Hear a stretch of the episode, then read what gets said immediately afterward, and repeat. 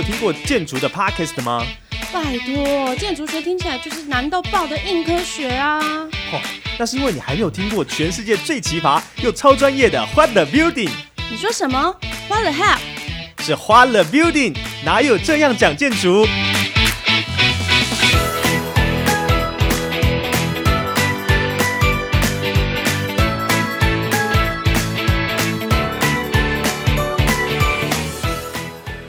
？Hello，各位听众朋友们，大家好，欢迎收听《欢乐 Building》，哪有这样讲建筑？我是主持人 Boas。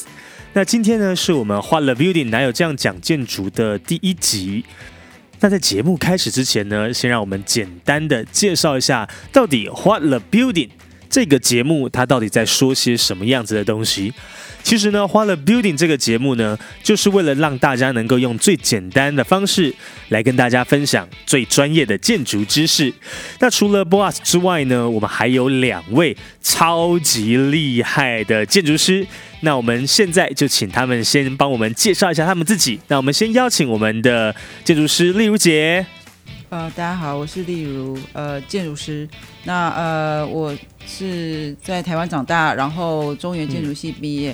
后来到美国的这个纽约的哥伦比亚去念书，然后再回到台湾来从事这个建筑设计的行业。这样是，例如姐，你是在呃台湾哪个大学念的建筑？呃，中原中原，那是台湾的建筑算第一志愿哦。嗯。不算第一志愿，但是算是不错的学校。哦，它一直变，我们那个时代跟现在又不一样。对，那你们那个时代是吗？淡江比较好。OK，建福哥等一下就要介绍自己，所以他就要说淡江比较好，一定是淡江大学的中原比较高。所以后面，例如姐，你为什么会选择去哥伦比亚呢？嗯。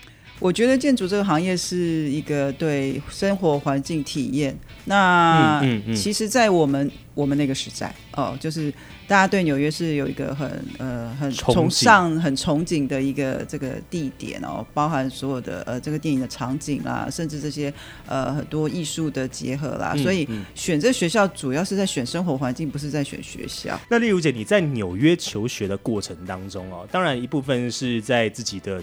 啊，就是专业上面学习。那你可以跟我们说一下，你在纽约里面你一边学建筑，你最喜欢做的事情是哪些？呃，我们其实最喜欢，因为我是我的主主修是在就是 urban design 都市设计，嗯，所以我们几乎是有空就是在这个这个纽约的大城市里面到处跑。哦，那大家以前耳熟能详的这个 SOHO 啦、Midtown 啦、Wall Street 啊，这些都是我们每天就是到处奔跑观看的地方。那所有的事情都非常的新鲜，也非常的有趣。美其名叫做就是啊学术研究，然后实际上就是到处去玩。呃，对，可以这样说。你突然间让我觉得我选错科系了。好，谢谢丽如姐。那丽如姐就是我们哥伦比亚大学就是都市设计系的高材生。那接下来我们就要来呃，请我们刚刚好说现在淡江比较好的这位 Jeff 哥来跟我们介绍一下他自己。Jeff 哥，好，大家好，我是 Jeff。呃，我是淡江大学毕业哈。那个时候台湾大概只有八个建筑系了哈，现在很多很多。在那个时候淡江比较没有那么好。呃，淡江比较好，哎，但是这几年好像中原已经是台湾最高的这个学府哈之一。那后来我毕业，那个都是在呃一九九零九五那个时代啊，很久了。后来我就出国到美国去哈佛大学念这个一个硕士啊。那在美国待了十一年以后，才回来台湾。嗯，十一年哦，嗯。所以你在哈佛大学念硕士念了十一年，还是待了十一年？好险，不用念那么久哈。我是硕士毕业以后我就工作啊，工作九年。是是是。那我那个城市是 Boston。嗯嗯嗯。Boston 里面你印象最深刻的是什么？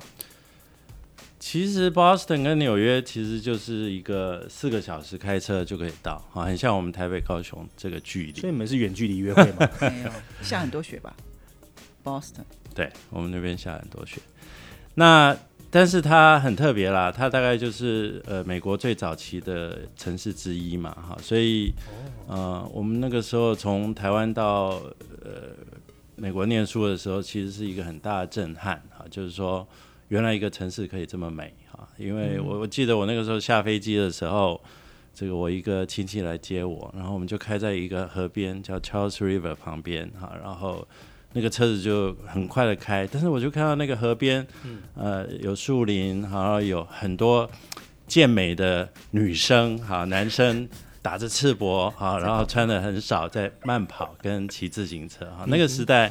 呃，都快三十年前，其实是很特别啊，所以那个经验让我觉得说，哦，原来一个环境可以是这么美啊，不是只是啊汽车啦，呃建筑就这样。你那个中间看到的健美的女生，应该不包含丽如姐，那时候我们还不认识。对，好，所以其实 Boston 它原来是美国非常早期的一个呃。早期发展的城市就是了。那纽约算是比较后期的吗？没有，我觉得应该是接近的时间。对，但是纽约应该是以贸易啦，或者是商业的这个行为比较多。而且纽约其实它它其实呃主要发展就是在这个 Manhattan Island，它是一个很小的岛。那我们其实，在学校念书的时候也。了解比较多一点纽约的历史，它这个岛也是渐渐的填起来，才会是像现在这么大。渐渐填起来，对，往两边填，因为岛本来是很瘦长的，现在稍微再填，往旁边再填一点。他们是挖土这样。对对对对对对啊！因为那个时候是对它有点也是像这个整个呃北美大陆的中发展的中心，所以有很多的人挤到里面去。跟之前伦敦的历史很像，就很多人进去之后，整个城市负荷不了，他们就会开始填海造路。所以填海造路这件事，其实很早以前就开始了。哦，真的是很大概多早之前？一百一两百年前？应该是接呃超过吧？对啦，大概是呃十七世纪嗯。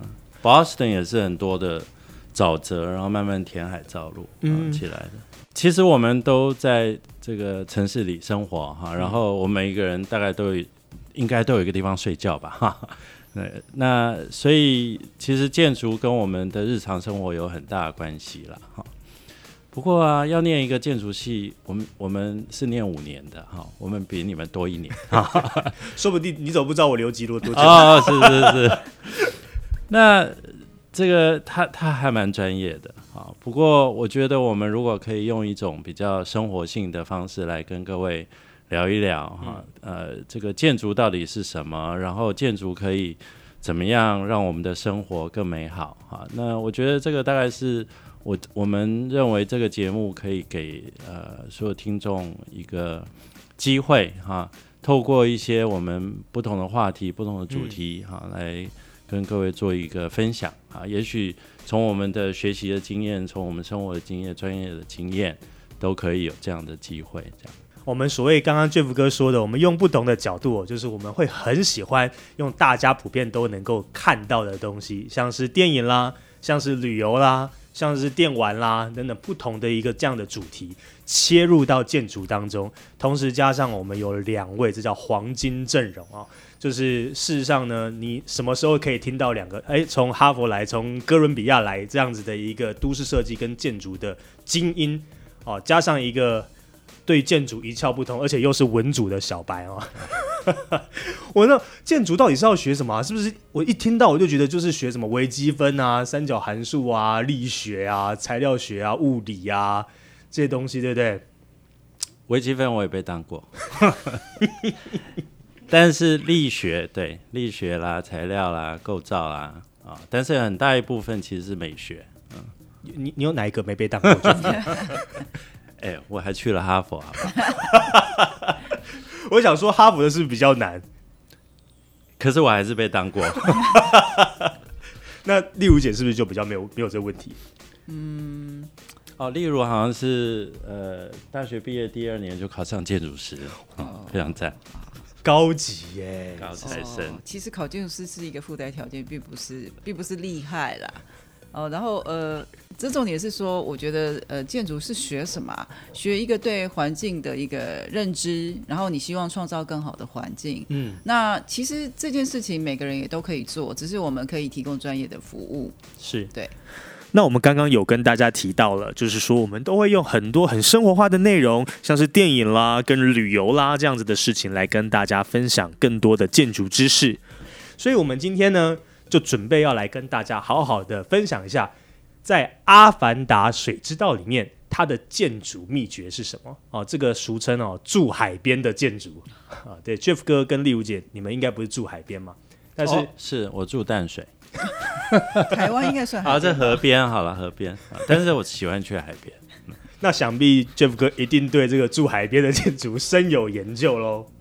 其实 Boston 跟纽约都是海边哦，真的吗？对啊，等一下就会来跟大家好好的来分享，到底《阿凡达二：水之道》里面它的建筑秘诀跟它的一些电影当中建筑的美学结构。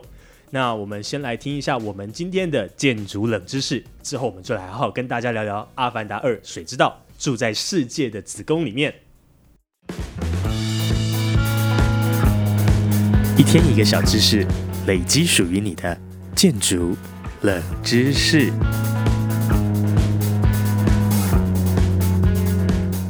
例如姐，你可以跟我们分享一下关于建筑上面哦，纽约这里面有没有什么特别之处呢？我会选纽约，是因为它是一个最早很多呃文化艺术人啊，甚至是商业的行为集中的一个地点。那可以看到很多的电影里头有非常多很漂亮的摩天大楼哦，不管是新的还是旧的。那令我比较着迷的是那些。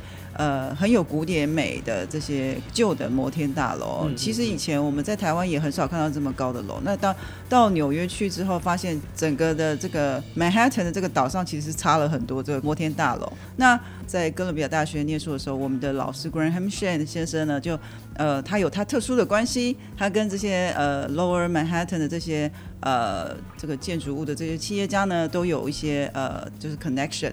那因此他就带我们到这个 Otis 最老的这个电梯哦，让我们去体验一下这个最最古老、最早的这个电梯是怎么的运行。那我们其实全班都非常的兴奋。那一到这个地方也很兴奋，发现这电梯居然是木头的哦，木头的电梯哦。Yeah，对啊，我完全没有想到过，呃，可能之前没有认认真念书，但是后来发现，哇，居然是这样子，而且还可以撑这么高的这个楼层，这真是让我非常的惊讶。它是几楼啊？呃，我觉得是超过二十几层楼，但是我不太记得了哦。但但是但是它就是一个你你无法想象的高度，它可以用木头的电梯这样子。呃，制作而成。那其实更令我们惊艳的是，当我们这个电梯上升到最后一个楼层的时候，呃，这个电梯的门是从地板整个往上翻开，然后我们就像是就对，就像土拨鼠一样钻出这个地面。哦，这这一个这个这个经验，其实让我们全班都非常惊艳，然后也非常感谢这个老师可以有让我们有这个机会的体验这样的一个非常。哎，历史上呃，或者说纽约里头这个最最古老电梯的这个体验。好的，谢谢丽如姐。各位听众朋友们，如果我们今天有机会到纽约去观光的话，说不定也可以一起去看看这个全世界第一座由木头做的电梯哦。以上就是今天的建筑冷知识，希望你会喜欢。现在让我们一起来聊聊今天欢乐 Beauty 的主题《阿凡达二：水之道》的建筑美学。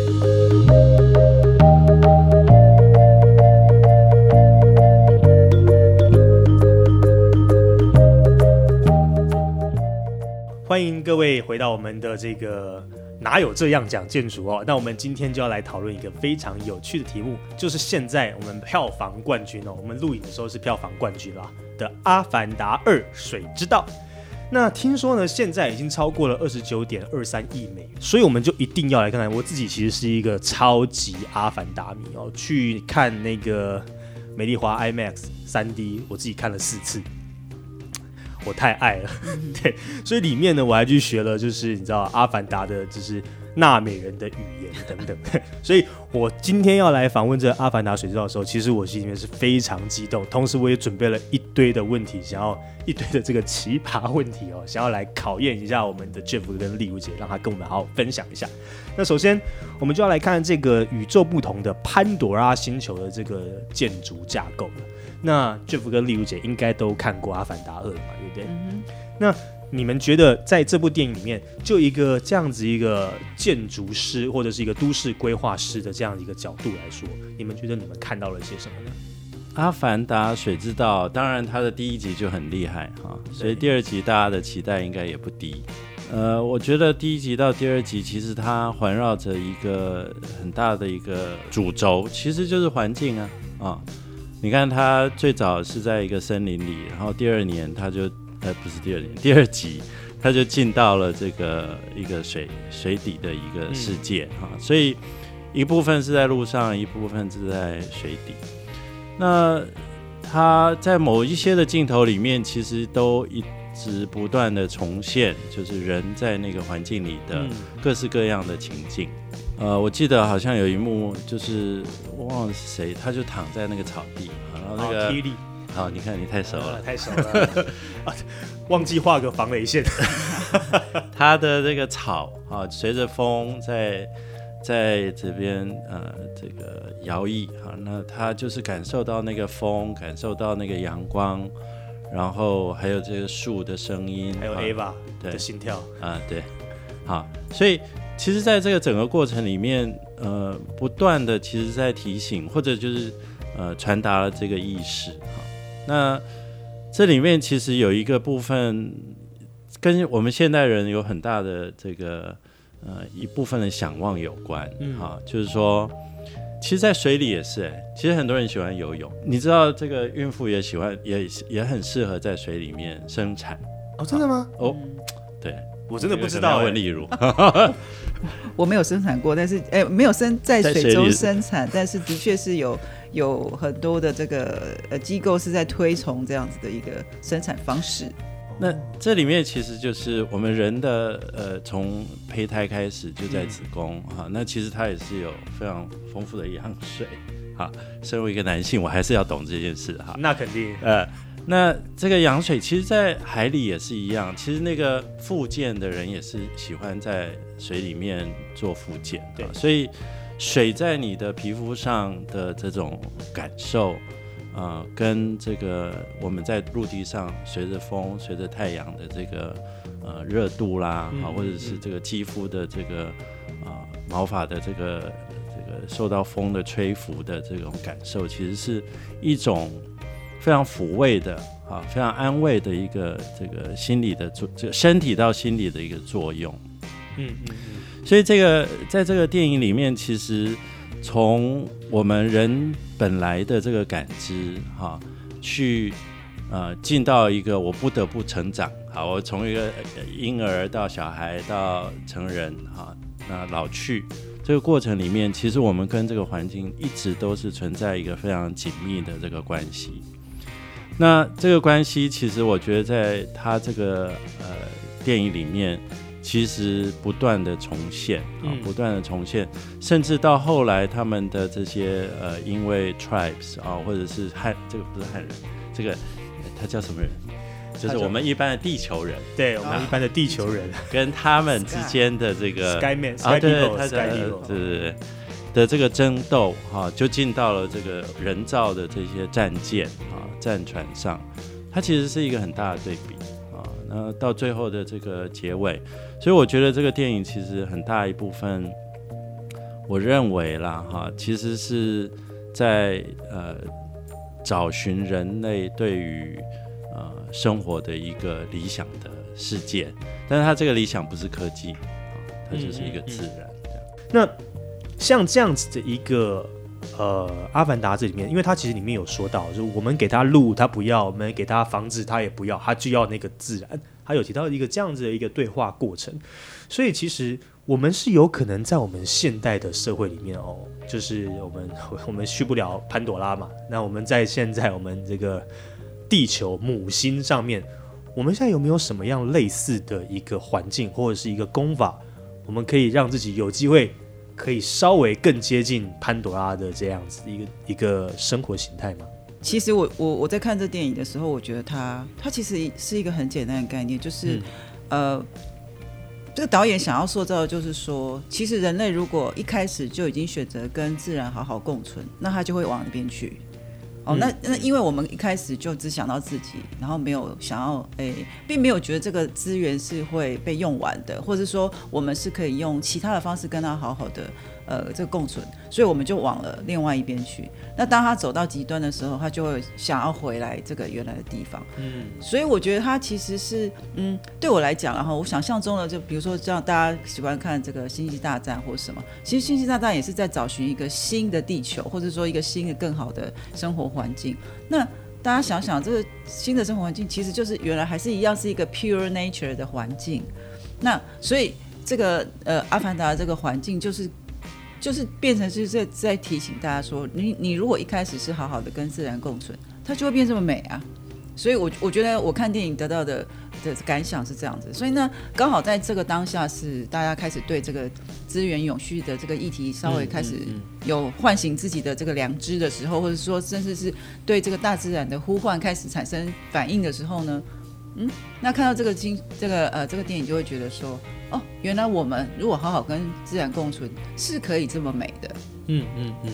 那当然，这这里面有很多这种呃。嗯，无法讨论的因素，比如说，我们可能就是因为已经开始去建造这样子的钢筋水泥的城市，因此人的行为也会开始变成说，我是适应这样子的城市跟环境，我就已经不太适合去，呃，我就已经不太不太会适应大自然，所以其实常常会听到说，啊，有人去，我不喜欢去野外，我喜欢待在家里。哦，就是我。那你怎么？那你就是想象中的阿凡达，没有真的走出去，对不对？所以，所以其实是，如果说你原来喜欢你人，其实本来就是生于自然，对不对？亚当跟夏娃就是从花园里面跑出来的嘛，他本来也都没有穿衣服。那这些衣服啊，这些科技等等，都是后面加进去的。那所以我们其实本来就是习惯那个环境的，只是我们呃在这个环境中生存之后，反而往不同的方向去走。那假设大家想象，你看纳美人没有穿什么衣服啊？对。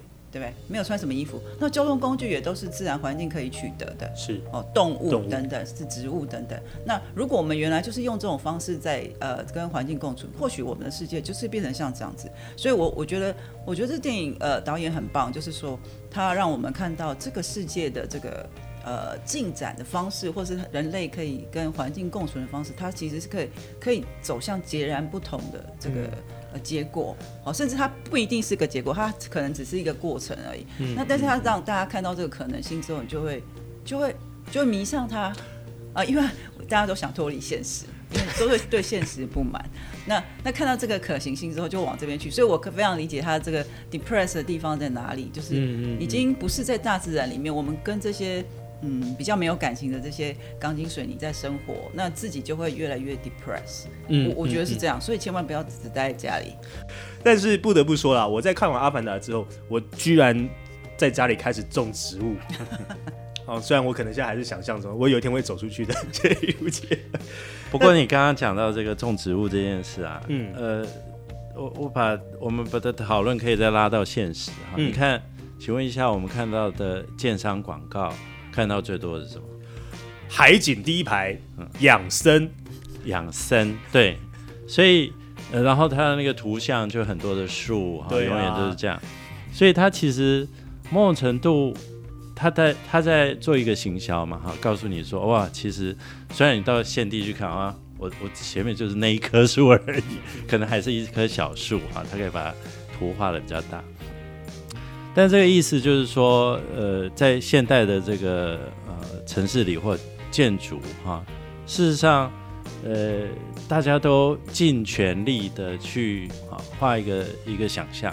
呃，几年前我们到米兰啊去参加世博，看世看世博，嗯嗯，那其实那个时候在意大利，他们就开始做叫做。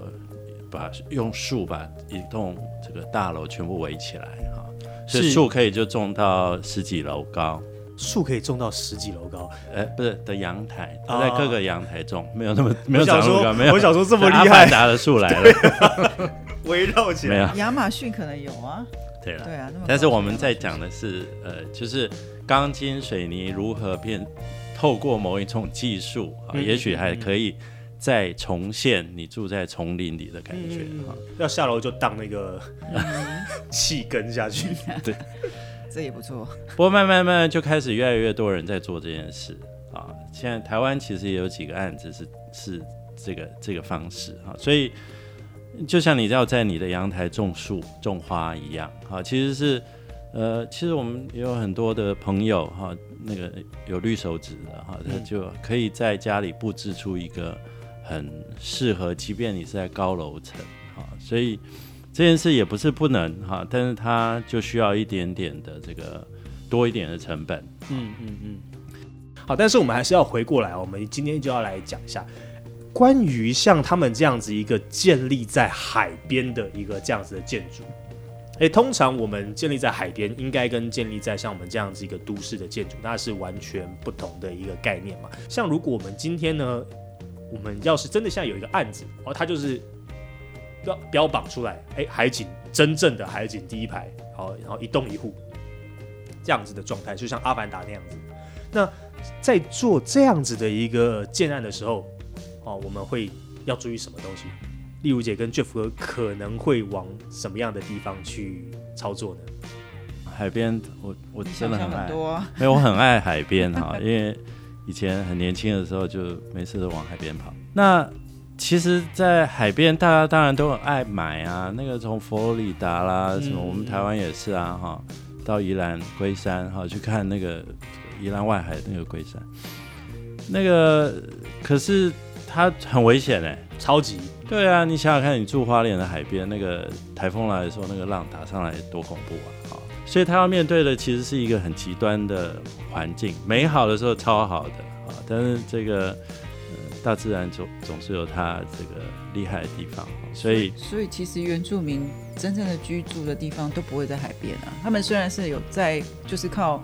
呃，捕鱼为生，但他们不会真的住在海边。我我没有看过住在海边。所以鲛人族应该是想象中的而已。可是它的设计是，呃，我觉得某种程度回回应了怎么样可以在那里生存呢？哦，真的吗？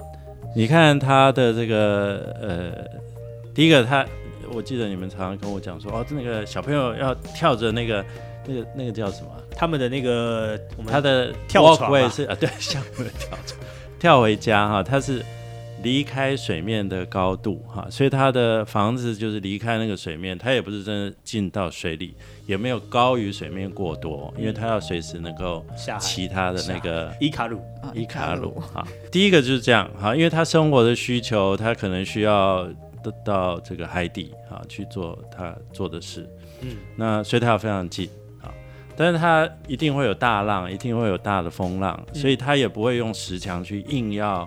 啊，对付这个气候啊，所以他就让只有透过结构系统在呃面临海的那一侧，所以浪冲过来的时候，它冲击面就只有那几条柱子哈。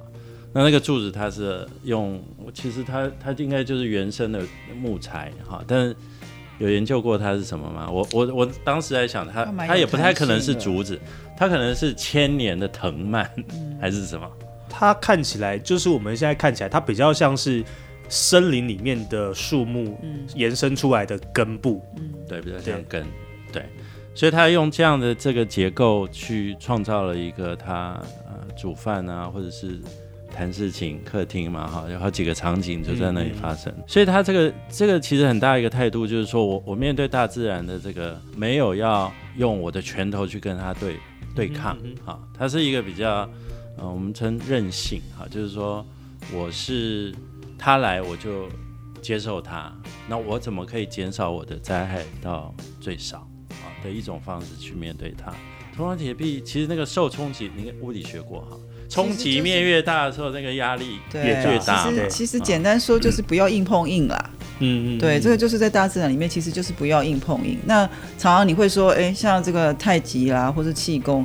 就是用软的这个方式去接受一个很强的这个压力，然后再把它弹回去。嗯，我觉得那个感觉上就是就是这个这个叫什么？这个消能。对，消能的这件事情，所以意思就是不要硬碰硬。那我们其实现在做的很多事情，其实就是在硬碰硬。嗯嗯。哦，所以比如说我们常呃这个水的议题最多就是说，哦这个什么每个台哪一个台风来这个。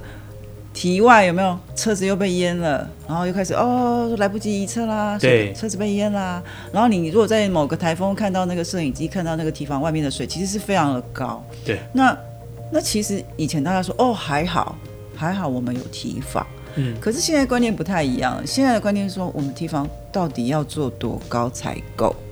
哦，就是其实现在这个观念也在我们这个专业界讨论很多，就是。现在气候已经不是我们可以预测了，是好。那常常我们在做设计的时候，可能会被要求说啊，我们要用一百年的洪水啊，一百年洪水就是那一百年当中最高的那个洪水的高度去去设计。那你要挡到这个高度，比如说我们的捷运站为什么都高起来？好，就是为了要挡这个。哦啊呃，所以为什么捷运站出口都是爬上去再下来？这是这个原因。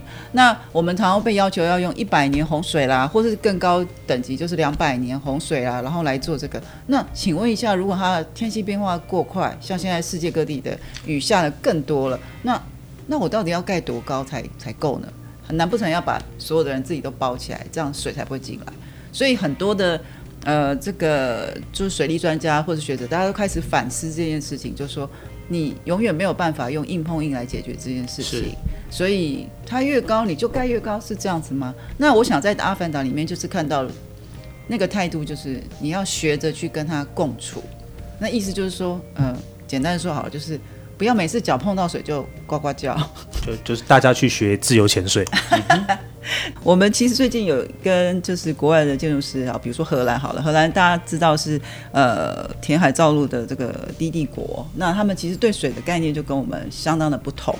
他们现在也就是整个国家呃对于这个提防这件事，他们开始在把提拿掉，哦，然后就是开始把这个水岸边的一些农田，甚至是呃这些农村，慢慢的辅导他们往别的地方去。嗯，那。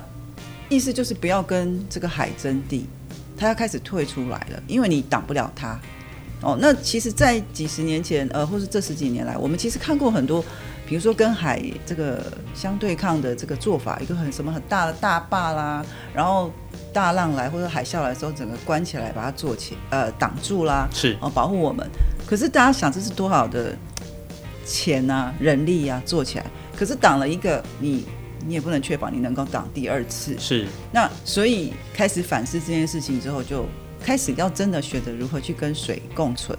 然后大家也不要讲想说，呃，这个水真的不能碰到我，或是我不能碰到水。其实你本来就从水里出来的。那是。嗯，对。所以淹水这件事情，呃，我们其实现在也常就就是在说，呃，淹水就是想办法解决。解决的意思不是让水完全不淹，哦，而是说你要去，呃。adapt 就是认知水这件事在你的环境里面会出现，极端气候会出现，那你要怎么去接受它？怎么样去跟它共存？哦，比如说呃嗯，这个其实有很多严肃的议题，就是有些人就喜欢坐在河的旁边，对，然后劝都劝不走，然后当淹水来的时候，他就怪大家说啊，为什么这里会淹水？啊，就是就是类似这种很奇怪的问题，就想嗯，如果这个地方不适合住，你就不要住，对。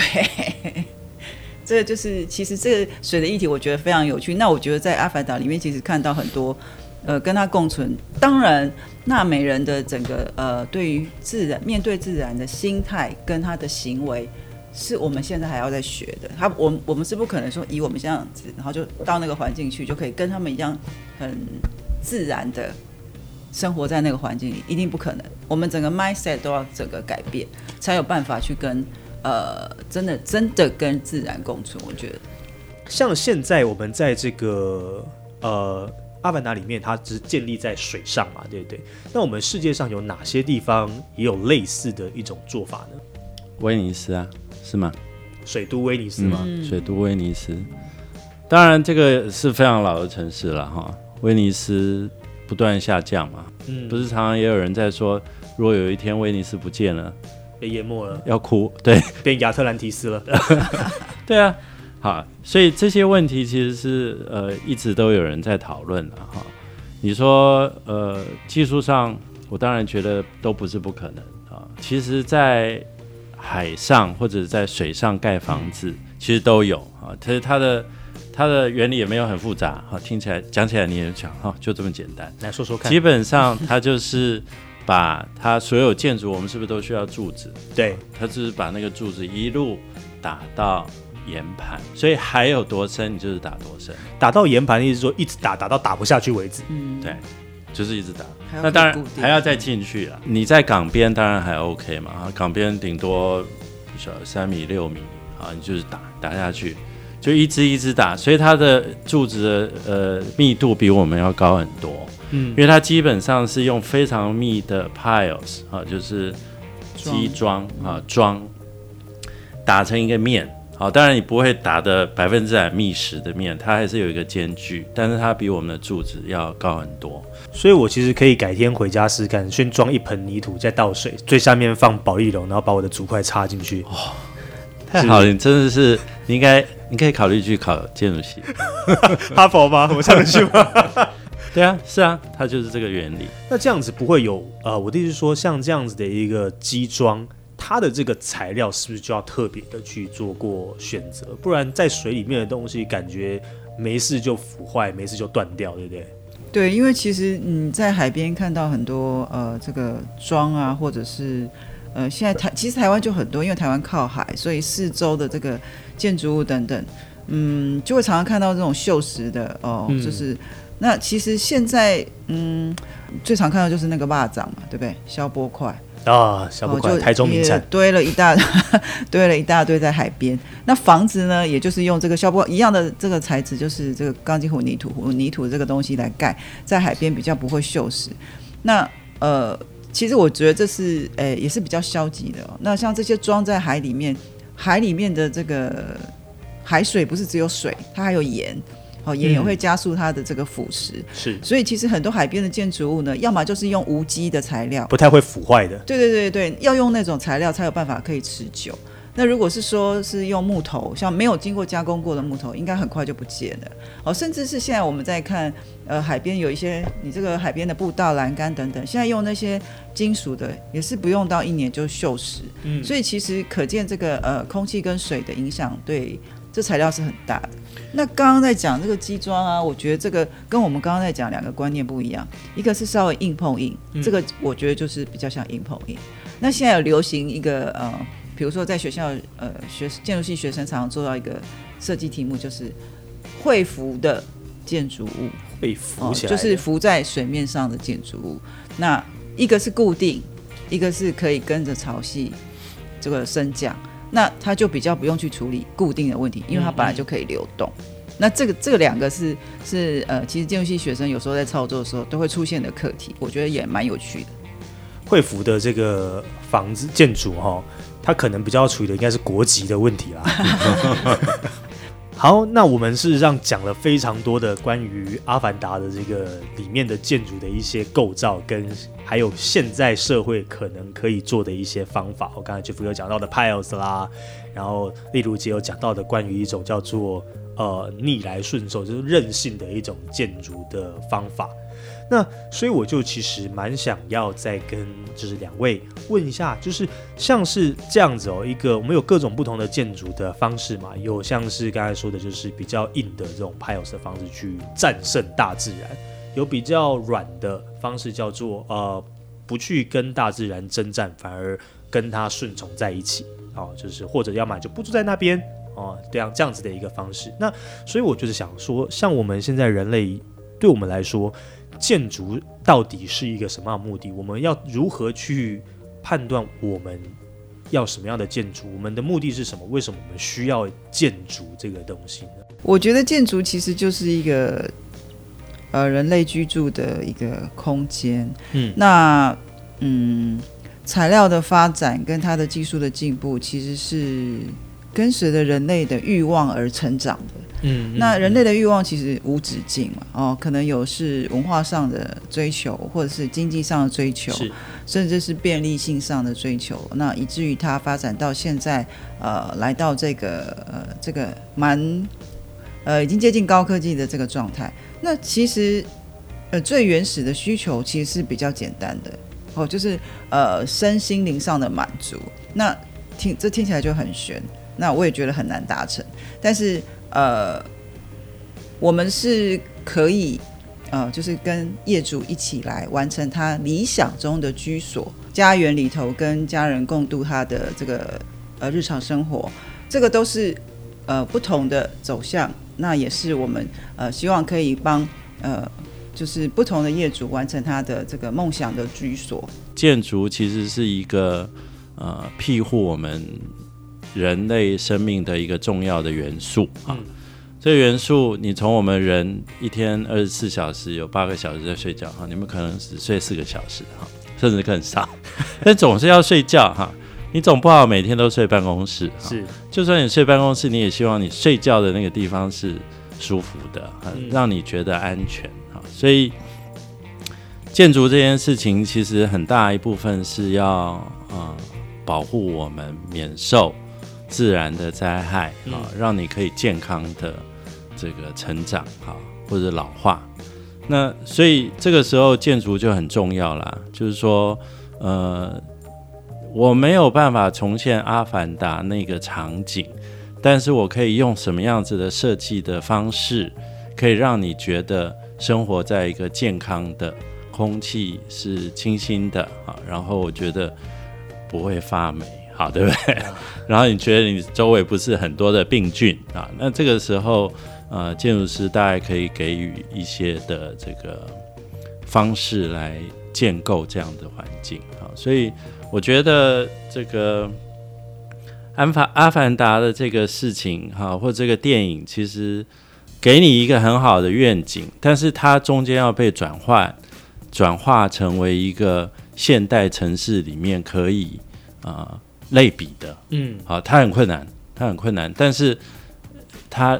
Supposedly 是有办法，某一个程度上达到这样，这应该是我们的目标了。嗯，就是建筑师一直在努力的是目标这样子。对。